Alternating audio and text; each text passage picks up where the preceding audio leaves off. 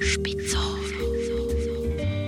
Spitzohr, der Schweizer Podcast über Liebe und Sex.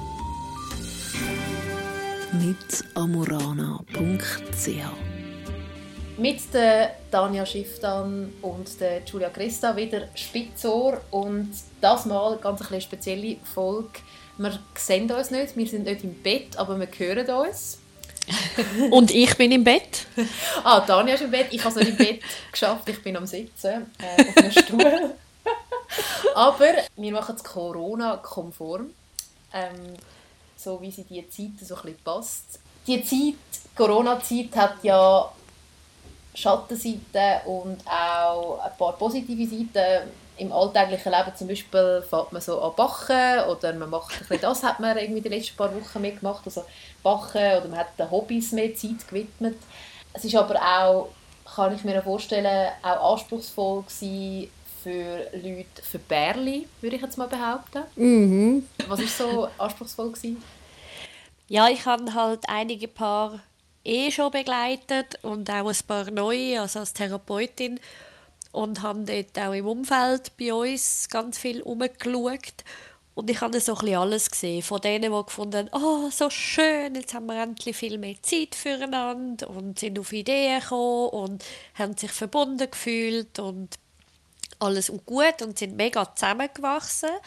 Und dann habe ich aber auch ganz viel gesehen, vor allem auch mit Kindern, ähm, wo wir gedacht haben, shit, wir kommen dermaßen an unsere Grenzen, weil wir haben keine Privatsphäre mehr, die ganze Zeit ist der andere da, die ganze Zeit muss man jonglieren oder wenn keine Kinder rum sind, beide im Homeoffice, beide unterschiedliche Rhythmen, also so Sachen, die sie früher noch gar nie gemerkt haben, wie unterschiedlich sie eigentlich funktionieren. Und äh, es hat einfach u viel Streit gegeben, Reibereien gegeben, Anschweigereien gegeben und wo sich dann paar extrem voneinander entfernt und distanziert haben. Eben, wir sind jetzt in einer Öffnung, Halböffnung, es fängt so ein bisschen an, ähm, dass man eben sich auch wieder nähert an anderen Personen. Für, für, für, für Leute, die jetzt allein sind, ist das ja auch wieder die Chance, mal zu sagen, hey, ich kann wieder mal Leute treffen, ich bin Single und, und kann jetzt wieder ein bisschen raus, oder? Ja, eben, also wenn man vielleicht Singles da von Anfang an von Corona kurz beleuchtet, dann habe ich auch Verschiedenes erlebt. So die einen, die gefunden haben, oh Gott sei Dank bin ich jetzt alleine und habe einfach meinen Raum für mich. Und die anderen Singles, die wie gefunden haben, oh nein, ich habe im Fall recht Schiss. Ich habe mega das Bedürfnis, jemanden an meiner Seite zu haben und Unterstützung zu haben, die sich mega einsam gefühlt haben. Und was ich jetzt noch cool finde, ist am Ganzen, dass man sozusagen das Dating ein neu erfinden kann. Oder viele Single haben sich bei mir in dem Sinn beklagt, dass sie gesagt haben, hey, es wird immer mehr so eben zu dem Tinder-Dings im Sinn von ähm, schnell schreiben, schnell treffen, schnell go vögeln, schnell wieder weg. Also so ein bisschen irgendwie ein Durchlauferhitzer, eine Art. Und dann ich gesagt, hey, es ist ein U-Druck, es ist ein U-Stress. Und zum Beispiel die haben sich jetzt recht gefreut, eben Sing äh, Single sein bzw. Daten Art wie neu zu erfinden, im Sinne dass man bisschen länger geschrieben hat, dann auch mal angefangen hat zu telefonieren oder jetzt zum Beispiel bei Parship kann man neuerdings ja auch Video telefonieren, ohne dass man neue Daten muss rausgeben muss. Oder eben man kann auch sonst Video telefonieren und dass man sich so wie jemandem mehr genähert hat und quasi wie äh, eine Art auf eine andere Art jetzt hat die Person kennengelernt und dann auch früher noch gemerkt hat, ob jemand passt oder nicht. Und wenn jemand passt hat, wie nochmal mehr sich Zeit gelassen hat. Aber genau nachher bleibt so bei allen der Schritt so quasi, ja, und wie weiter? Oder wirklich so, dass, ja, aber ich möchte die Person auch berühren, ich möchte eben nur schon schmücken können. Und äh, ja, dort muss man jetzt echt ein bisschen herausfinden, was ist für einen okay. Du hast gesagt, man hat aber jetzt auch andere Sachen können herausfinden, also beziehungsweise man ist dann ein bisschen langsamer geworden, nicht nur im Leben allgemein, hat, ist ja sehr viel jetzt zurückgegangen, es ist weniger schnelllebig gewesen, die letzten paar Wochen als, als, als äh, vor dieser Krise und jetzt eben auch das Daten. Hat man durch das vielleicht als Single auch ein mehr Zeit gehabt, um aus sich, also du redest ja, wir haben ja sehr viel schon miteinander geredet und du sagst ja immer, es ist wichtig, dass man sich auch Zeit für sich selber widmet und seiner eigenen Sexualität. Mhm. Ja, also ich finde, was ich schon beobachtet habe, ist das langsam auf vielen Ebenen. Also dass das wie Früchte getragen hat bei den einen, weil sie jetzt zum Beispiel mit dem Single-Sein tatsächlich herausgefunden haben, was an Partner vermissen sie wirklich. Also ist es eben so die Aufregung, das Vorzeigen, was weiß ich nicht was. Oder eben sind es andere Werte, die jetzt relevant sind, eben dass einer stabil da ist, dass einer ähm, zuverlässig ist, dass einer hilfsbereit ist, keine Ahnung. Also das heißt, bei der einen habe ich wirklich gehört, dass sich sozusagen das Bild auf die Männer oder die Frauen wie anfangen hat zu verändern. Also auch jetzt, wenn zum Beispiel nicht immer gerade eine Freundin verfügbar war oder eine Kollegin, dass sie dann wie mehr noch wirklich auf ihr Gefühl gelernt haben zu hören, ob jetzt der Mann oder die Frau passt. Und das ist eben auch einhergegangen mit dem sich besser kennenlernen, weil man eben wirklich gemerkt hat, nach was hat man Bedürfnisse und was nicht. Und dort gehört natürlich die Selbstbefriedigung auch mit dazu. Also dass wir dort sicher sehr viel bewusster Selbstbefriedigung gemacht haben, die einen auch sehr viel mehr, eben weil man kann ja eigentlich ständig, wenn man allein im Homeoffice ist. Und das hat sicher bei den einen einen rechten Einfluss aufs Leben.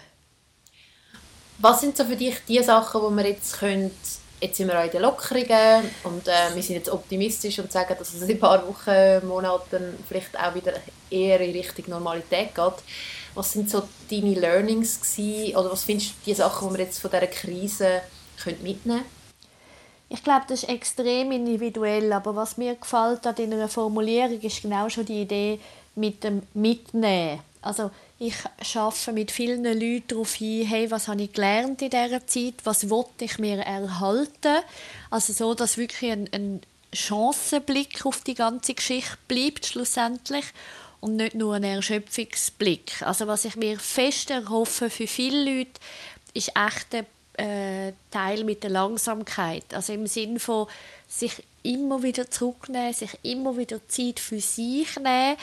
Eben vielleicht nur schon mal ein ganzes Wochenende nur nur die bleiben ohne irgendeine Verpflichtung, um mal wieder merken, hey, wo bin ich eigentlich, gefällt mir das, was ich mache, wie geht es mir damit, wie ist das, was sind meine Werte, solche Sachen so, und nicht gerade wieder automatisch sich die ganze Agenda mit allen Leuten, allen Treffen, allen Terminen zupflastern, also dass man gewisse Termine auch lässt, ein paar Monate gegen verschieben also dass man sich irgendwie traut und merkt, okay, es muss auch nicht immer alles sofort erledigt sein. Also vor allem so der Aspekt im Großen und Ganzen, so die, die Langsamkeit, die Achtsamkeit behalten und irgendwo auch das Wissen, hey, ich kann Krise. Also das heißt, ich schaffe das, es geht etwas. Alle von uns haben so etwas noch nie erlebt, oder? Auch nicht die Alten. Und dort auch irgendwo einen gewissen Stolz, hey, das geht, wir können das, wir schaffen das, wir, wir können auch zusammenheben, wenn es sein muss. Also auch dort, irgendwie, wenn es irgendwie möglich ist, eine gewisse Stärke, auch eine innere Stärke daraus herausziehen.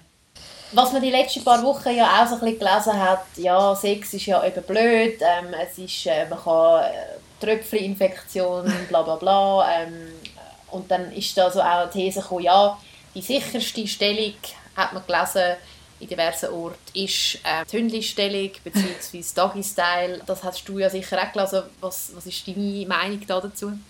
Ja, so viel ich weiß, ist das ein spanischer Sexologe, der das gesagt hat. Ja, ich muss ein bisschen schmunzeln, weil ich glaube eigentlich nicht wirklich an die Hypothese. Oder? Weil wenn man jetzt wirklich von Sex ausgeht, dann ist ja Sex viel mehr wie einfach nur innen und außen. Oder dann ist das viel mehr wie Penis und Vagina oder Penis und Penis oder Vagina und Vagina und Vulva und so weiter oder all möglichen Kombinationen, sondern da, da langt man ja an allen möglichen Orten an und man küsst und berührt und, und so weiter. Und dass man dort äh, irgendwie davon ausgehen kann, dass man dort nicht miteinander in Kontakt kommt, das ist ja irgendwie schon aus meiner Sicht fast eine absurde Idee. Also das ist irgendwie das macht ja wie gar nicht Sinn. Also nur schon, wenn man am Anfang schwätzt miteinander, also da, da, da stelle ich mir eben vor, wenn ich jetzt das lese, dass man dann wirklich irgendwie von so einer Durchwand redet, wo man dann einfach ein Loch durchschneidet ähm, oder eine Plexiglaswand mit Loch genau. oder so etwas. Ja, nein, aber nur yes, so wäre es ja eigentlich. ja, nur so ist es doch irgendwie möglich, dass eben dann nichts an Tröpfchen übergehen. Aber sogar dann wüsste ich nicht, ob das jetzt umsetzbar ist, oder? Ja, also das ist wirklich jenseits, oder? Also das hat man ja gelesen. Aber was ich allgemein finde, und das kann man ja auch ein bisschen auf Sex wieder äh, nehmen, in dieser Krise, ist ja die ganze Hygienesituation. Ja. Und da haben wir ja auch schon mal eine Folge gehabt, wo wir darüber geredet haben, dass es gewisse Frauen gibt und auch Männer teilweise, die sich ja extrem duschen, damit sie sauber sind für Sex. So ja. heisst auch die Folge, falls man das nachhören will. Dort habe ich wie so ein das Gefühl, dass wir jetzt durch dass wir so extrem wieder getrimmt worden sind, hygienisch zu sein, dass vielleicht die Leute jetzt zum Beispiel sich jetzt halt vielleicht noch ein mehr duschen, weil sie das Gefühl haben, ah, da muss ich das jetzt ein bisschen, also weißt du, was ich meine, dass das mhm. vielleicht dann zugenommen hat, oder? Ja, also ich denke, gewisse Grenzen, also es ist schon noch schwierig, sich vorzustellen, welche Grenzen muss ich jetzt noch machen und wo dann eben nicht. Also zum Beispiel ganz am Anfang haben meine Kinder auch ganz wunde Hände gehabt, ähm, vom vielen Handwaschen. Das ist wirklich rot geworden und ich habe auch. Ich habe richtig aufgerissene Finger gehabt obwohl ich das Gefühl hatte, ich habe jetzt nicht übertrieben, übertrieben gewaschen. Aber die Haut ist sich das halt so nicht gewöhnt gewesen. Also, dass es dort total schwierig ist, ähm, herauszufinden, wie viel braucht es und wie viel braucht es einfach dann nicht. Das ist echt schwierig. Also Leute, die dort zwanghaft veranlagt sind, die sind jetzt sicher im Stress. Oder eben genau nicht zu wissen, muss ich dann nach dem Tram ähm, vor der Haustür Kleider abziehen, quasi, ähm, um dann mehr oder weniger Blut in die Wohnung, gerade in die Dusche und dann frische Kleider. Und kann ich dann das im Wäschkorb haben, die Kleider? Also ich habe ganz viele so ja, ja, Fragen absolut. gehört, oder? Oder genau, wenn man dann die noch einen Risikopatient hat und so weiter. Also es ist schwierig und das zeigt sich eben genau natürlich auch in der eigenen Körperhygiene, wo dann die, die einen jetzt garantiert mehr alles ähm, bützelt und strahlen und machen. Also, und darum auch mit dem Gegenüber, oder? Also, dass man jetzt, äh, wenn man dann mit jemandem zu tun hat, irgendwie dann noch anfängt Fragen stellen, du, wie häufig wäschst du eigentlich deine Hände pro Tag? Ähm, das wird bei den einen so sein, oder? dass man wirklich ja. das Bedürfnis hat, dann irgendwie die Sauberkeit auszuweiten. Also zusammengefasst können wir sagen, dass die Corona-Krise für die Beziehung und auch für die Sexualität sicher anspruchsvoll war. Ähm, ja. Aber man trotzdem das eine oder andere kann mitnehmen Ja, und ich hätte jetzt schon noch einen Vorschlag, wie es Singles könnten machen Gut. Also wenn es das so ein länger geht. Spitzohr. Spitzohr, genau. ähm, also ich sehe durchaus, dass man die Regeln vom BAG, wenn möglich, soll befolgen. Das finde ich und das macht auch Sinn, dort dran zu bleiben. Weil ich glaube, es ist nicht so eine gute Idee, jetzt einfach zu finden, ich pfeife drauf, ich mache jetzt einen One-Night-Stand am anderen. Das ist sicher nicht so schlau.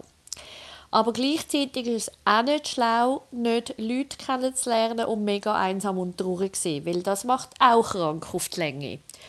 Und darum hätte ich so eine Art einen Kompromiss als Vorschlag, dass man wirklich sagt, man datet ähm, zuerst mal online, bis man wirklich ein gutes Gefühl füreinander hat.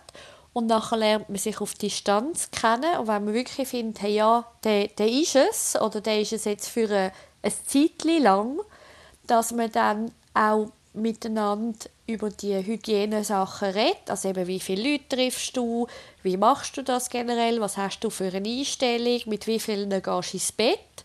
Und wenn es dort eigentlich beide so haben, dass man nicht jetzt mit, mit anderen ins Bett geht, sondern eigentlich die Idee hat, vor allem miteinander ins Bett zu gehen, dass man dann das auch miteinander durchaus soll und darf probieren und dort durchaus darf, eben wenn jetzt zum Beispiel jemand einfach eine Bettaffäre hat, die er schon länger hat, dass man das durchaus auch wieder aufnehmen kann.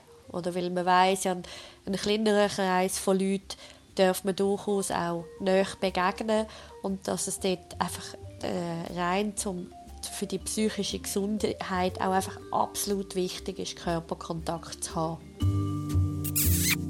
Spitzohr. Spitzohr, der Schweizer Podcast über Liebe und Sex. Mit amorana.ch